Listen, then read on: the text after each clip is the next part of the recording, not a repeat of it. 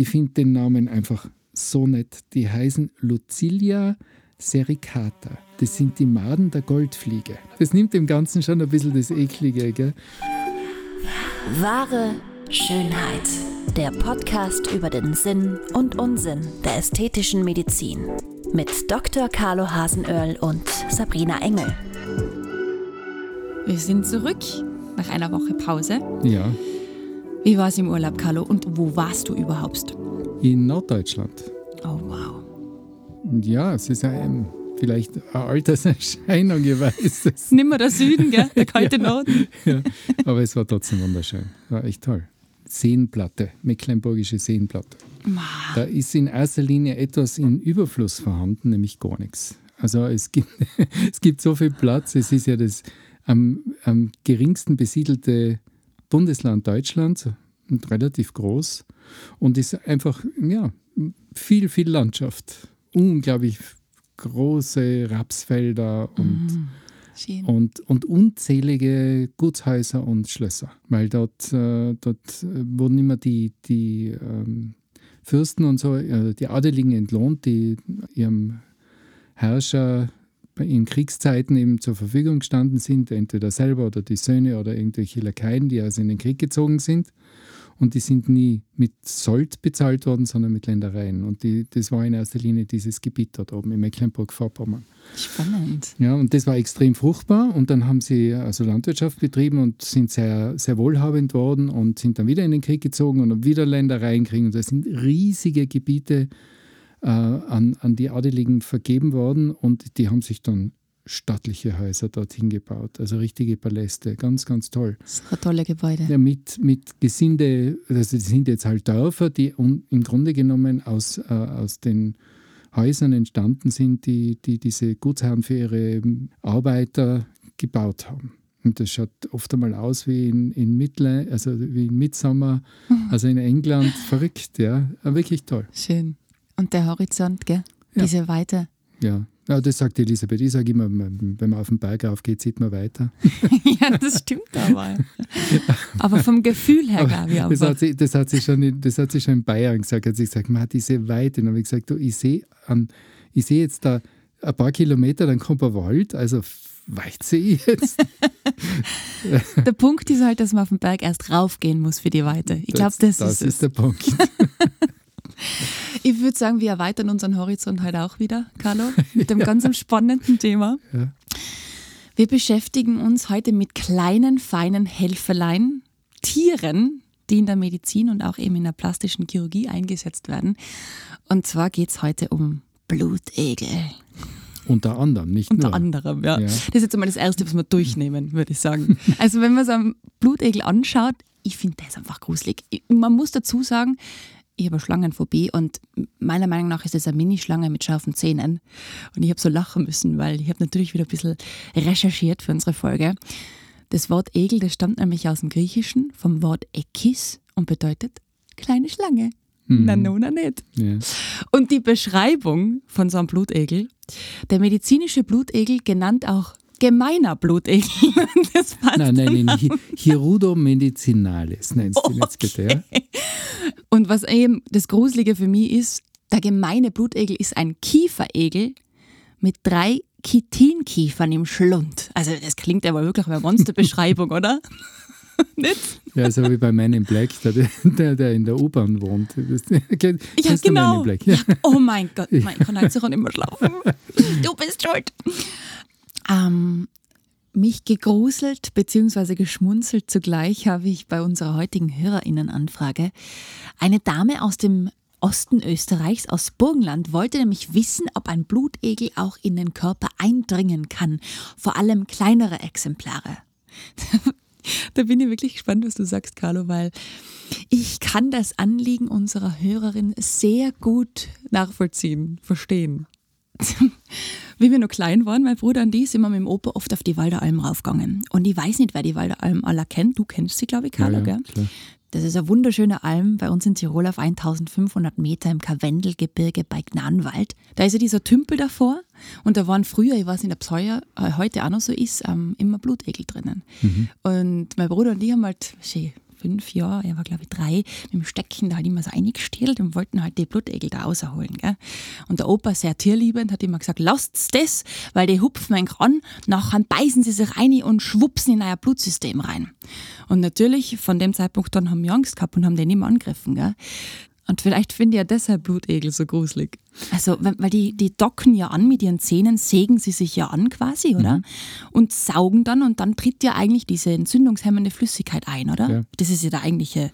Deswegen heißt er ja auch Hirudo, medizinal. Also man kennt ja vielleicht das Hirudoid, weil es zwar markennah, also ist ja praktisch eine Salbe gegen eine sogenannte Blutegelsalbe. Ja. Also das ist, da ist diese, diese Substanz drinnen, die eben der Blutegel sozusagen reinspuckt ins Blutsystem ja. und zu verhindern, dass das Blut gerinnt. Ja. Also er, er sagt, er, er dringt nicht ein. Ja, das, das geht ist, nicht. Nein, ich meine, das ist auch viel zu groß. hat ja doch so gute 15 Zentimeter. Weil sie hat, die, hat nur dabei stehen, wenn es ganz kleine sind, weil es gibt ja verschiedene Größen. Ja, und je nein, jünger. Das, da, da, sind wir jetzt schon sehr in der, in der, in der Parasitologie. Also es gibt ja, es gibt ja die äh, Borreliose. Mhm. Ähm, die bei uns Gott sei Dank jetzt nicht wirklich, ich glaube, ich glaub, in Österreich gibt es die Borreliose nicht, aber ich will es nicht beschwören. Also ähm, wenn, dann gibt es eh im Burgenland, weil das ist ja ähm, praktisch auch ein Temperaturproblem äh, oder Problem, aber eine, eine Sache der, der, der Hitze. Mhm. Aber in, in äh, südlicheren Ländern, zum Beispiel in Afrika und so, ist Borreliose sehr weit verbreitet. Und da geht man schwimmen, merkt nichts und diese, diese Parasiten dringen durch die Haut ins Blut, ins Blut ein und vermehren sich in der Blutbahn. Okay. Also das ist tatsächlich so. Ja. Aber das sind keine, das sind keine Blutegel. Das sind, das sind äh, Parasiten. Ich bin kein Zoologe, ich kann es jetzt nicht einstufen, aber das ist so, äh, da gibt es ja, gibt's ja ein paar so parasitäre Erkrankungen, zum Beispiel Scabies, die, die Krätze, die ja, das sind ja auch so kleine, kleine Viecherlen, die unter die Haut kriechen und unter der Haut Gänge machen. Oh. Ja, die marschieren unter der Haut dahin und, äh, und machen, bauen, bauen sich ein richtiges Gangsystem. Und das, tut, das juckt brutal. Ja? Und, äh, also die Krätze, das kommt ja vom, glaube ich, vom Kratzen, ja, mhm. ist ja, ist ja ähm, dadurch auch entstanden. Also das sind, äh, ist eine Hauterkrankung, die ist jetzt noch nicht so lang vorbei. Ja? Das hat es das noch lang gegeben. Ich glaube, bis, bis in die 50er Jahre auf jeden Fall. Und ähm, das ist eben, sowas in der Art ist es. Und das ist eben auch die Borreliose. Borreliose eben, wie gesagt, diese Borrelien gehen noch tiefer, die gehen ins Blut wirklich und äh, sammeln sich in der Leber, machen so entzündliche Fieberschübe, also so Fieberschübe und mhm. entzündliche Erkrankungen sind recht übel. Also man kann sie gut behandeln. Sie sind, äh, es gibt äh, Medikamente, auf die sie absterben. Aber wenn man es nicht übersieht, hat man da oft wirklich viele, viele Jahre zu kämpfen und ist immer wieder so, so Schübe. Also fast so wie Malaria in der Art. Ja. Also ähm, sehr unangenehm, sehr, sehr unangenehm. Aber de facto der Blutegel dringt Nein, nicht also in unser Blutsystem. Da muss ich meinen, meinen lieben Blutegel wirklich verteidigen. Der ist, der, der, ist ganz harmlos. Ein, ein, wirklich ein Helfer. Ja? Also mir in der plastischen Chirurgie das, das ist immer so ein Hin und Her. Ja? Also es gibt dann so, so Zeiten, wo der Blutegel wieder ganz in ist und es gibt Zeiten, wo er wieder mal gar nicht verwendet wird. Zu meiner Klinikzeit vor über 30 Jahren äh, ist er tatsächlich äh, verwendet worden. Ich habe ihn einige Male selber eingesetzt und da, da kämpft immer so meine, meine, ähm, meine Sorge, eine, ein, ein Lebewesen zu, zu verletzen gegen die Angst, dass er wie selber beißt. ist dir das passiert einmal? Nein, nein. Versehentlich nein, angedockt. Man nimmt, den, man nimmt ihn vorsichtig mit einer Pinzette, aber man, muss, man darf mal nicht zerquetschen und auf der anderen Seite muss man so halten, dass, er wirklich, dass man wirklich dorthin setzt, wo man braucht. Ja. Brauchen tut man bei ähm, Korrekturen, also bei, bei Rekonstruktionen, bei wiederherstellenden Operationen, wo man Verschiebeplastik macht und wo jetzt zum Beispiel die arterielle Versorgung also die Versorgung mit sauerstoffreichem Blut in diesen Lappen oder in dieses Transplantat oder, oder also wenn man zum Beispiel so einen freien Lappen macht, das heißt von irgendwo anders der Haut und Muskulatur nimmt, äh, mit, einem, mit äh, an einer anderen Stelle wieder aufsetzt und dort an Blutgefäß, ans Blutgefäßsystem wieder anschließt, mhm. die Blutgefäße. dann kann es einmal sein, dass die Arterie wunderbar funktioniert, aber die Vene nicht richtig. Und, äh, und dann setzt man Blutegel drauf, weil da waren ja diese, diese Hauttransplantate oder so, die waren dann richtig blau und geschwollen und so weiter. Und wenn man da nicht reagiert, dann geht es, geht es kaputt, dann gibt es da eine große. Und die Blutegel setzt man auf, diese, auf dieses mit Blut vollgepumpte Hautstück oder ja, in erster Linie sind es Hautlappen, wo man es verwendet, oder eben wieder angenähte Hände und so weiter. Und, äh, und dann äh, spuckt er erstens einmal Heparin rein. Also so, oder seinen Blutverdünner, es ist jetzt nicht genau Heparin, aber es ist wie funktioniert wie Heparin. Das heißt, es bremst die Gerinnung.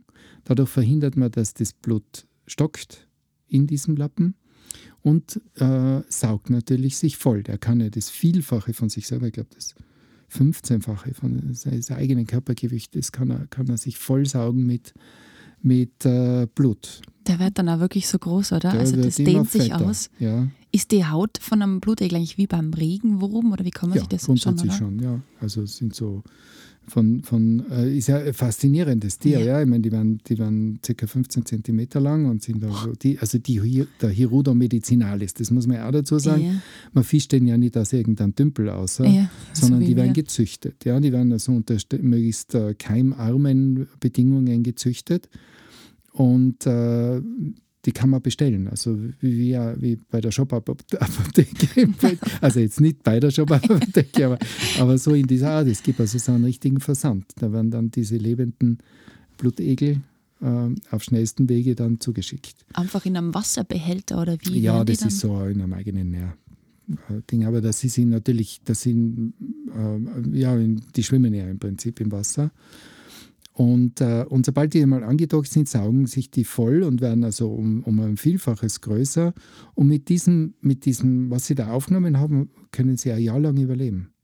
Also sie Boah. brauchen dann ein Jahr lang nichts mehr. Also ist das wie bei einer Schlange, die frisst einmal und dann ist sie wieder versorgt? Ja, ja, wie? die haben einen Stoffwechsel äh, so in diesem eher bequemen Rhythmus und können also mit so einem, wenn der wirklich Zeit hat, sich da voll zu saugen, dann, dann kommt ein Jahr aus. Aber das heißt, er ernährt sich ausschließlich vom Blut? Ja. Was anderes gibt es da nicht? Also Ja. irgendwie so Larven im Wasser oder so? Nicht, nicht, Gar nichts. nichts bekannt. Also Okay. für uns ist das eben, äh, er, der, im Speichel eben von diesem Egel gibt es eben das Hirodin und das Bedelin und äh, einen, einen äh, Schmerz- und äh, Stiller und Entzündungshemmer. Das Also das ja. Eglin heißt das noch Eglin. witzigerweise. Also das, ist, äh, das sind die Substanzen, die da drin sind. Eigentlich alles super Sachen, ja. Das ist eine pharmazeutische Wunderwaffe. Das ist, ja- ist es definitiv, ja. Und, und wenn der nicht so grauslich ausschaut. ja, eben. Also ich kann mich an einen Fall erinnern, das war ein junger Mann, der hat ein Ohr, äh, eine sogenannte Mikrotie gehabt. Das heißt, sein Ohr war einfach von Geburt an nicht angelegt. Mhm. Und äh, mein damaliger Chef war, hat da seinen ganzen Ehrgeiz reingesetzt, äh, dem ein möglichst schönes Ohr zu machen. Ich bin ja da nach wie vor der Überzeugung, die besten Ohren sind die, die man raufklickt aus Kunststoff. Ja. das hast du gesagt in unserer Folge. Ja. Ja, also ich bin, bin da, ich, die Ergebnisse, die ich gesehen habe, wo man wirklich das Ohr rekonstruiert, die waren meistens nicht sonderlich schön. Auf jeden Fall, dessen Ohr wurde rekonstru rekonstruiert von meinem Chef und dann hat es ein Durchblutungsproblem gegeben. Das heißt, das Ohr ist angeschwollen und war so richtig arteriell gut, aber venös schlecht versorgt. Und dann hat es geheißen, da tun wir jetzt einen Blutegel drauf. Und äh, das war mein Job. Ja. Ich bin dann also mit diesem Glasel voller Blutegel zu ihm hingegangen, habe mir Pinzette genommen und habe das da drauf gesessen. Die Dinger mögen das eigentlich nicht. Die nehmen nehme lieber eine Stelle, wo, wo ein frischeres Blut ist. Ja, okay, Oder klar. muss sie sozusagen dazu überreden, dass, sie- dass sie in diesem Bereich bleiben. Und das war nicht so einfach. Ja? Und ähm, es war dann auch wirklich einmal so, also in, wie wir in der Früh nachgeschaut haben, war kein Blutegel mehr da und der ist dann irgendwo am Hals gesessen. Na, ernsthaft? ja. Kann der sich so fortbewegen, wenn Naja, der was kann ist? sich schon bewegen, ja, ja, klar. Okay. Der sucht sich sein Platzl schon, wo er, wo er frühstückt, Mittag und Abend isst. Aber am Hals ein richtiger Vampir. Ja, aber das war dem jungen Mann war das völlig wurscht. Also der hat das eigentlich mit stoischer Ruhe über sich ergehen lassen. Wird schon passen.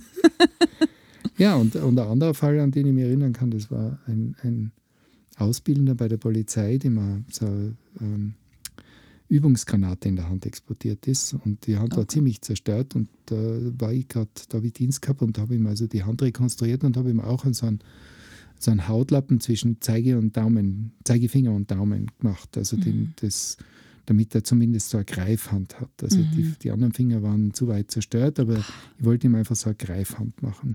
Und damit die, diese, diese äh, Gegenüberstellung, die sogenannte Opposition von zwischen Daumen und Zeigefinger äh, erhalten kann, habe ich in der Mitte so einen Lappen reingelegt und der Lappen war auch nicht wirklich äh, toll äh, durchblutet und da habe ich auch einen Blutregel draufgesetzt. Irgendwo habe ich sogar noch ein Foto von dem. Und äh, den, den habe ich jetzt nach über 30 Jahren wieder gesehen, ja. ja mit dieser funktionierenden Greifhand. Ah, schön. schön, ja. Also da haben wir eine super Kooperation. Ein bisschen was habe ich beigetragen und auch der Blutdeckel. Wahnsinn. Guter Buddy.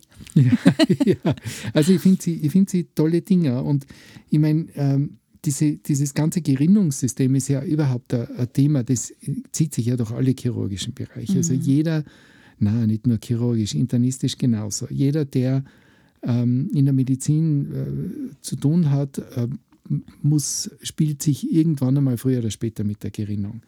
Ähm, das Problem ist einfach, äh, unser, dieses Gerinnungssystem ist unheimlich komplex. Ja. Mhm. Es gibt allein 13 Gerinnungsfaktoren, also 13 äh, ähm, Faktoren, die dafür zuständig sind, dass, dass, diese, dass eine Gerinnung abläuft.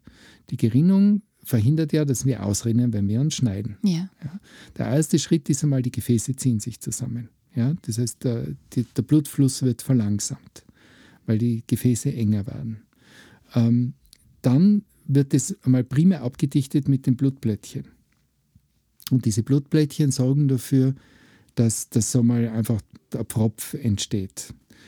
Der Propf ist aber nicht, nicht ganz stabil. Damit der stabil wird, gibt es dann eben über diese äh, Gerinnungsfaktoren ein Netz, ein, ein Fibrinnetz, das sich bildet. Und dieses Fibrinnetz packt wie, wie, ein, wie ein Kokon sozusagen diese Blutplättchen ein. Und das ist dann das Dauerhafte. Und das lässt sich ja wieder nicht auflösen. Nur, es darf ja nicht alles zu sein. Das heißt, es muss ja nur der Schnitt und diese Verletzung am Blutgefäß sich verschließen. Mhm. Das Blutgefäß selber muss ja offen bleiben. Ja. Das heißt, da muss, es dann wieder, da muss es dann wieder, gibt es dann wieder ein System, das dafür sorgt, dass diese, diese Gerinnung wirklich nur dort stattfindet und nicht im restlichen Blut. Der Körper ja? ist einfach Also das ist, das ist ein, ein unheimlich komplexes und wirklich faszinierendes System. Mhm und wie erstaunlich gut das funktioniert. Jeder von uns hat, hat, sich schon mal verletzt, jeder von uns hat schon mal geblutet mhm. und jeder von uns weiß, wie, wie schnell eigentlich das wieder aufhört. Ja. ja. Und, und äh, das ist einfach, da gibt es so viele äh, Faktoren, die natürlich dafür ähm, sorgen, wie schnell oder wie langsam das geht. Auf der anderen Seite muss man natürlich auch schauen, wenn jetzt eben zum Beispiel jemand bettlägerig ist. Was man dafür sorgen, dass das, äh, dass das Blut nicht zu schnell gerinnt. Mhm. Ja? Weil ähm, wenn der Blutfluss verlangsamt wird, dann, dann, ähm, dann kann es eben sein, dass durch den, durch den, äh, durch den das äh, Einbremsen des, des Blutstromes ähm, an gewissen Stellen die Blutplättchen wieder zusammenklumpen und dann bildet sich ein Thrombus, ein ja. Gerinnsel. Mhm. Ähm, ganz typisch bei äh, langbettlägerigen Venenthrombosen. Ja. ja oder bei Krampfadernpatienten die Venenthrombosen. Genau. Krampfader ist ja nichts anderes. Ein Krampfader ist ein maximal erweitertes Blutgefäß. Und je, je, größer, je weiter Blutgefäß ist, desto langsamer ist es. Das braucht man nur beim, beim Fenster rausschauen, wenn man in der Nähe vom Inn wohnt. Ja. wenn der Inn an einer Stelle sehr breit ist, strömt er langsam. Wenn er sehr schmal ist, Wenn's, wenn der Bach relativ schmal ist, dann strömt er schnell bei der gleichen, um die gleiche Wassermenge weiter zu transportieren. Ja, ist mehr Druck drauf. Genau. Und jetzt, wenn so ein Gefäß sehr weit ist, dann, dann wird der Blutfluss verlangsamt und dann ist das, die Gefahr, dass eben dieses Gerinnungssystem aus dem Gleichgewicht gerät und sich Trompen bilden. Mhm. Das nennt man dann eine Thrombose. Und äh, da geben wir jetzt eben zum Beispiel Heparin dazu. Also genau dieses, diesen Gerinnungshemmer, der verhindert, dass das eben in diesen langsam fließenden Arealen der, das Blut gerinnt. Auf der anderen Seite darf man natürlich nicht zu viel geben, weil sonst blutet man wieder. Ja. Ja. Ganz extrem, oder extrem, aber, aber noch äh, dann, wichtiger ist es natürlich nach einem Herzinfarkt oder wenn man zum Beispiel einen Bypass bekommen hat, also so ein, ähm, quasi eine Stelle, ein, ein Blutkranzgefäß über, überbrückt worden ist mit einem, mit einem Gefäßstück, dann, dann, ähm, dann muss man ja auch dafür sorgen, dass dort auf keinen Fall ein Gerinnsel entsteht, Schlaganfall. weil, äh, weil ja dann die, die, äh, die Stellen, wo genäht worden ist, das sind ja keine glatten Stellen. Ja. Mhm. Und da sammelt sich so, sammeln sich sofort ein paar Blutblättchen und die dürfen halt dort keinen Thrombus bilden. Also das ist so, wie gesagt, das ist ziemlich kompliziert, wie man hört. Ah, und ich, ich, spannend. ich, ich schweife jetzt da ein bisschen ab, aber es gehört doch dazu. Und der Blutegel hat das alles quasi Mhm. intus. Ja? Also diese, dieses, ähm, dieses Herodin ist eben genauso ein Blutverdünner, mehr oder weniger, also ein, ein Hämmer der, der Blutgerinnung. Das, diese Funktion dieses Tierchens, das schätzt man ja schon seit Jahrhunderten. Ähm, ich glaube, über 3000 Jahre habe ich gefunden. Also, Und ja, so weit habe ich nicht zurückgeschaut. wir bleiben in der jetzt im Moment. Gell? ähm, wie du sagst, ähm, Thrombose, oberflächliche Venenentzündungen habe ich auch noch gefunden, Krampfadern Adern generell und auch Furunkel- und Gelenkschwellungen, Da- da wird da eingesetzt. Äh, darf ich da was dazu sagen? Also, Ja. das tut man, glaube ich, nicht mehr. Nimmer? Nein. Also, das war einmal interessant. Es war natürlich, äh, mein, äh, da gibt es Gott sei Dank jetzt Cremes und da muss man jetzt aber mit dem Blutegel. So einfach ist es nicht mit dem Blutegel, Ja. ja. weil die, die, wenn die mal vollgesogen sind, dann, wie gesagt, dann kannst du sie wegtun, weil die sagen dann ein Jahr lang, Dankeschön, bin satt. Ja. Dann musst du wieder neue, also das ist nicht so einfach. Also so, so, so, weit, ein, so ein weites Einsatzgebiet gibt es sicher Früher noch mehr mehr wie jetzt ja, wahrscheinlich, ja. Ja, klar, klar. Weil du sagst, ähm, Carlo, dass man sie dann wegtun muss. Ich habe gefunden, dass natürlich auch viele einfach eliminiert werden mit Alkohol oder zum Beispiel einfrieren. Ähm, ist das die Regel? Ich habe mir jetzt ehrlich gesagt jetzt nicht wirklich. Ähm, Kann man denn da irgendwo ablegen, dass er dann verdauen kann sei? naja, sicher, du kannst, du kannst natürlich wieder, du kannst nicht, du musst nur ins Wasser tun, im Grunde genommen. Und äh, da ist Mhm. Dann er ist dann er sehr da. genügsam. Ja. Okay. Aber ich glaube, wenn er in Alkohol ist, ist er hin. Ja, eben. Also ich glaube, dass Ja. es so wirklich eliminiert wird. Ja, also ja. braucht man immer, Ja, man weg. Weil man ja nicht für wen anderen verwenden darf. Ist ja. Das ist der Punkt. Ja, du kannst ihn nicht noch einmal, ich meine, du könntest ihn theoretisch in einem Jahr beim gleichen wieder einsetzen, ist aber nicht sinnvoll. Also die, das ist sicher etwas, das, das äh, eben wie gesagt, die Armen haben dann wirklich ihr Schicksal besiegelt. Die kann man dann nicht mehr verwenden. Das ist so nett gefunden. Da gibt es auch wirklich Zuchtbetriebe, die sogenannte Rentnerdeiche eingerichtet haben. Für Tierchen, die eben quasi nimmer saugen oder halt die man nimmer braucht, die werden da bis zu ihrem Tod in den Tempel, äh, in den Tempel, in den Deich reingesetzt und da dürfen sie quasi ihr Gnadenbrot verbringen. Aha. Das ist ja voll nett, oder? Nett. Ja. Wie lange leben Blutegel eigentlich? Die waren 30 Jahre alt. 30 Jahre. Die waren 30 Jahre alt. Habe ich selber gestanden. Okay, jetzt bin ich baff. Mhm. Also das Tierchen gefällt mir immer mehr, muss ich sagen. Voll gut. Wollen wir ganz kurz nochmal schildern, wie der Prozess ähm, vom Andocken bis zum vollgesaugten Blutegel passiert? Weil wir haben ja schon von diesen drei Kiefern gesprochen. Das sind ja quasi auch die drei Sägen, kann man sagen, oder? Die sich in die Haut reinsägen. Und dann sind zwischen diesen Kiefern dann diese Speicheldrüsen, wo die entzündungshemmenden Stoffe das alles raussackt, oder? Genau, das spuckt halt dann so rein. Und ich habe es auch spannend gefunden. Ich na, spuckt da mal ein bisschen immer dumm, gell? ähm, bei einer Kuh zum Beispiel, dickes Kuhfell, da können sie sich innerhalb von drei Sekunden durchsägen. Und dann geht schon los. Wow. Schmerzt das? Also, Ja, es ist ja dieses das? Eklin dabei. das kommt aber erst, sobald er angedockt hat, oder? Aber dieses eigentliche Reinsägen, Ich, na, also das, das, geht das so schnell? Ähm, ich weiß nicht, ich weiß nicht, wie es im, im Ding, ich glaube schon, dass man da so ein bisschen ein Britzeln spürt oder Ja. sowas, aber viel ist das sicher nicht. Natürlich die Patienten, die, wo ich das verwende, äh, verwendet habe, es wird wahrscheinlich nicht mehr vorkommen in meiner Karriere, aber ähm, die Patienten haben das nicht gespürt, weil, die, äh, weil diese Lappen sowieso in, äh, nicht sensibel sind. Also die haben da gar nichts gespürt. Aber was, mich, was ich mir erinnern kann, auch das, was, wie der da weggewandert ist und dann in den Haus gegangen ist, das hat er nicht Hat er gespürt. wieder mal gemerkt, ja. Okay, also seien sie sanft auch noch. Ja, Ein Wundertierchen. Sollen wir uns auch noch andere Tierchen anhören? Es gibt noch einen, noch Helfer. Ja, ja, eben. Das ist gar nicht einmal so lange her. Also das, äh, das, die Geschichte, ich bin eigentlich durch Zufall draufgekommen. Ähm, eine, eine Patientin hat, ist mir vorgestellt worden, die schon eine sehr lange Leidensgeschichte hinter sich hat, riesen Durchblutungsprobleme bei den Beinen, ziemlich übergewichtig, internistisch auch nicht wirklich jetzt, äh, ähm, wie soll man sagen, gut beieinander und, und an beiden Beinen große Geschwüre. Und die haben ja eben, wie, du, wie, du, wie dein, dein Einwurf jetzt schon sagte, auch wehgetan. Und sie hat schon einige Operationen hinter sich gehabt. Also man hat versucht, diese Geschwüre zu verschließen. Man kann ja da Haut drauflegen, also so ein Transplantat. Mhm. Ähm, haben wir über Transplantate eigentlich schon mal einen Podcast gemacht? Nur Implantate. Ja, das kannst du.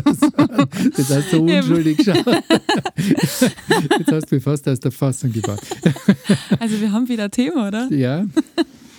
Ja, Transplantate wäre sicher mal ganz interessant. Spalthaut, Vollhaut. Ja, ja. Das, lass uns das recherchieren und mhm. brainstormen. Machen wir. Auf jeden Fall, ähm, das hat sie alles hinter sich gehabt und ich bin da reingegangen und dann habe ich mir das angeschaut und habe gesagt, ja, ähm, viel, ich würde es halt reinigen, also richtig säubern und dann äh, Haut auflegen. Na, das kommt überhaupt nicht mehr in Frage. Und fahren Sie mal ab mit der Haut und operieren lasse ich mir sowieso nicht mehr. Und dann habe ich gedacht, okay, was mache ich jetzt mit dir? Weil ähm, dann sage ich, ja, ich bin plastischer Chirurg, ich bin jetzt kein Gefäßchirurg, weil ich mein, für einen Bypass oder dass man irgendwie schaut, dass die Durchblutung in den Beinen ähm, besser wird, ist sie nicht geeignet gewesen, auch aus internistischer Sicht, war halt wirklich ein Problem. Und, durch, und zufällig habe ich dann in einer Literaturstelle eben über Maden gelesen. Mhm. Und dann haben wir erkundigt. Heute immer besser. dann haben wir erkundigt und es ist definitiv so. Ich meine, ich habe das im Hinterkopf schon gehabt. Ich habe gewusst, dass gerade so in den, in den Kriegen äh, diese, diese äh, Soldaten, die also so große Weichteilverletzungen gehabt haben und die oft sogar gerade im Ersten Weltkrieg oft einmal ein, zwei Tage am Schlachtfeld gelegen sind und da war alles natürlich vereitert und kontaminiert und, ah, und die nekrotisch und so weiter und die sind mit Maden behandelt worden. Fliegenmaden.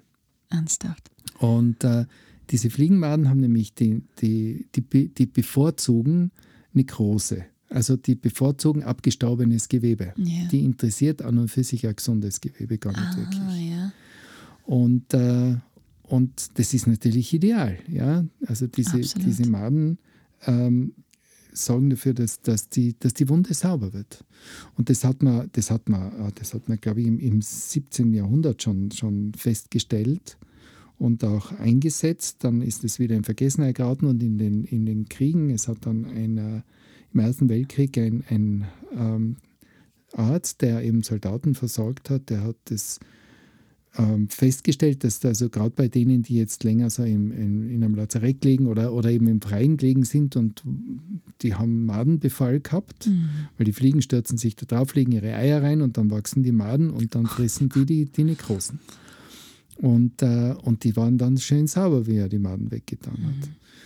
Mhm. Und ähm, das hat man dann ein bisschen optimiert. Das heißt, man hat es dann, man hat dann also wirklich die, geschaut, welche Maden machen was, weil nicht jede Made frisst jetzt wirklich nur die Nekrose oder je, nicht jede Made äh, verdaut sozusagen extern. Das heißt, äh, es gibt Maden, die, die rupfen es runter mhm. und es mhm. gibt Maden, die äh, spucken ihren Verdauungssaft praktisch in die, ins Gewebe und verdauen das vor. Mal klingt alles wild, aber ist ja. faszinierend. Und äh, die haben, die, die spucken nicht nur einfach diese Enzyme, die diese, dieses, äh, aus, diesem, aus dieser Nekrose dann also ein Brei machen, eine Flüssigkeit, das Ganze verflüssigen, sondern die, da ist auch Ammoniak drinnen, das macht einen, einen strengen Geruch oft. Und äh, ähm, Ceratizin heißt das, das sind, das sind antibakterielle Substanzen. Das heißt, also die, die, die äh, haben auch in, äh, keimtötende äh, Substanzen in ihrem, in ihrem Verdauungssaft, den sie da in, die, in das äh, nekrotische Gewebe spucken. So ein kleines Wesen, gell? Und dann, dann fressen sie. Also den, dieses die verdauen es draußen und schlucken es dann sozusagen. Ja, oft niemand hört sich das beim Frühstück an. Das ist ein bisschen wild. De facto habe ich mich dann erkundigt und es gibt es tatsächlich. Ähm, ich finde den Namen einfach so nett. Die heißen Lucilia sericata. ähm, das sind die Maden der Goldfliege. Oh Gott. Lucilia waren, klingt ja schon so nett. Ja, Lucilia. Das nimmt dem Ganzen schon ein bisschen das Eklige. Gell? Und die, die waren also steril gezüchtet. Das heißt, äh, dass sie eben nicht kontaminiert sind, weil äh, diese Maden können auch äh, Wundstarkrampf und, und, äh, und Gasbrand also, äh, übertragen. Mhm. Also den Keim übertragen. Ja, das heißt, man, muss, man kann jetzt nicht vom Misthaufen die, die Larven ne, oder die Fliegen verwenden, sondern die müssen also wirklich unter optimalen Bedingungen gezüchtet sein. Und die kommen dann, also so war es jedenfalls bei der Patientin, die kommen dann in einem Gasesackerl und werden aufgelegt und dann wird das zubunden und dann bleiben die zwei, drei Tage drauf und dann haben sie eh keinen Platz mehr im Sackerl, weil die wachsen brutal. Ja? Die, die können ein Vielfaches ihres eigenen Körpergewichtes da aufnehmen. Und dann tut man sie weg und tut neue drauf. Das, das ist noch so eine richtige Made, oder? Vollgefressene Made. Genau, das ist noch so eine richtige fette Made. Lucilia. Die Lucilia, die dicke Lucilia ist. Aber es hat wirklich, also ich habe das bei der Patientin gemacht, die Patientin war zuerst einmal sprachlos. Das war das erste Mal, dass sie nicht gewusst hat, was. Weil sonst war sie recht eloquent. Aber, aber die war sprachlos. Und dann hat sie mal nachgebraucht, um sich das Ganze wirklich äh, zu überlegen, ob sie das haben will. Und ich habe gesagt, die kommen, also die, die kommen nicht aus. Nicht, dass dann ihr ganzes Bett voller Maden ist, sondern die sind da, die sind schon in, in, in, einem, in einem Beutel und, und äh, die bleiben eine Zeit drauf und da spüren sie nicht viel davon. Und sie hat ja gesagt, manchmal hat sie so ein bisschen ein Kribbeln gespürt, yeah. aber sonst hat sie eigentlich nichts gespürt. Und die sind super sauber geworden. Also die war wirklich, diese Geschwüre waren so sauber wie noch nie. Ah, schön. Und sie war dann wirklich, sie hat sich dann wirklich angefreundet mit denen so geistig. Ja, sie hat dann immer gesagt, meine, meine Freunde sind wieder da. Und so. ja, es war, war wirklich, ähm, ich meine, war eine große Show. Natürlich auch, aber es hat wirklich super funktioniert. Und die sind wirklich zugangen, die, diese Geschwüre. Ist also, das cool. Wir haben im Prinzip chirurgisch dann, glaube ich, gar nichts gemacht, aber es war wirklich faszinierend zu sehen, wie das funktioniert. Und es, es ist ja, diese Geschichte der Maden geht so auf und ab. Also die ist dann eben im Ersten Weltkrieg war das dann total in, im Zweiten natürlich auch. Mhm. Ist das wirklich verwendet worden? Und dann so in den 80er Jahren ist das sehr verdammt worden. Da hat man gesagt, wie kann man nur? Und, und sowas äh, macht man immer. Und es gibt ja Desinfektionsmittel und, und was ich, äh, Mittel, wo man die, diese Nekrosen äh, ablöst und so weiter. Und, und dann hat es so in Ende der 80er Jahre dann verkündet worden, also die, diese mittelalterlichen Methoden wie Maden sind out. Und ein paar Jahre später ist das dann wieder gekommen, weil sie gesehen haben, dass eigentlich nichts so gut funktioniert ja. wie das. Ja. Es ist halt oft der Beigeschmack, wenn man sagt, mittelalterliche Methode, veraltet ja. und brutal. Aber ja, ja. altbewährt. Ja. Und lässt sich ja so gut machen. Also auch die, die, die Schwestern im, im Spital waren natürlich, wie soll man sagen, ambivalent dazu, aber haben es gar nicht packt, aber die meisten haben das eigentlich sehr faszinierend gefunden und sie haben ja auch nicht den direkten Kontakt damit. Also das ist eine saubere Geschichte an und für sich. Da steht im Arbeitsvertrag ein kleines Sternchen Vorliebe für Ungeziefer. ist, also Ungeziefer ist sehr despektierlich gemein, gegenüber meinen Maden. Also Wundertierchen. Ja. Bei dem bleiben wir. Voll gut. Okay, ja, Wahnsinn. Und ähm, das heißt, Carlo, für dich, aufgrund deiner Erfahrung, du würdest das auch jederzeit wieder einsetzen bei so einem Fall? Ja, aber nicht, also dass die Maden. Patienten immer zu mir kommen, weil sie sagen, wow, bei dem kriege ich die Maden. Das ist der Madendoktor. Nein, ja, Nein, das, war, das, ist, äh, das ist wirklich ganz, ganz selten. Aber es ist eine Option, an die man einfach denken mhm. muss. Mhm. Aber schön, macht. dass es die Methode ja. gibt. Und die Kraft der Natur beweist sich wieder mal, finde ja. ich. War spannend. So schaut's aus. Richtig schön. Es gibt auch Tierchen in der plastischen Chirurgie. Vielen Dank für den Einblick wieder. Richtig cool. Und ich würde sagen, dann machen wir einen Aufruf zum Thema Transplantate. Falls wer Erfahrung damit hat, Fragen dazu hat oder sonst was am Herzen hat zu dem Thema. Schauen wir mal, was reinkommt, oder? Ja, Dass wir wir vielleicht wirklich Mhm. Erfolge dazu machen. Ja. Und ansonsten natürlich auch, wer noch zu Blutegel, Maden und Co. Fragen hat, podcast at excellentbeauty.com. Oder Alpenzoo. Oder, oder einfach Sie kennen sich bei den Tieren besser aus. Ich kann mir nur, ich, ich kenne mir halt besser, vielleicht äh, bei beim Einsatzbereich ein bisschen besser aus. Aber die Tiere, da würde ich jetzt eher den Alpenzoo vorschlagen. Ich kenne ihn so direkt der ganz gut, André. Ich Ja. kann euch da vermitteln. Ja, genau. Okay, meine Lieben. Freuen wir uns auf nächste Woche. Bis nächste Woche. Das war Wahre Schönheit. Lasst uns gemeinsam die größten Schönheitsmythen aller Zeiten aufklären und schickt uns dazu eure Fragen und größten Anliegen an podcast at excellentbeauty.com. Immer her damit und keine Scheu. Wir freuen uns auf euch. Bis bald!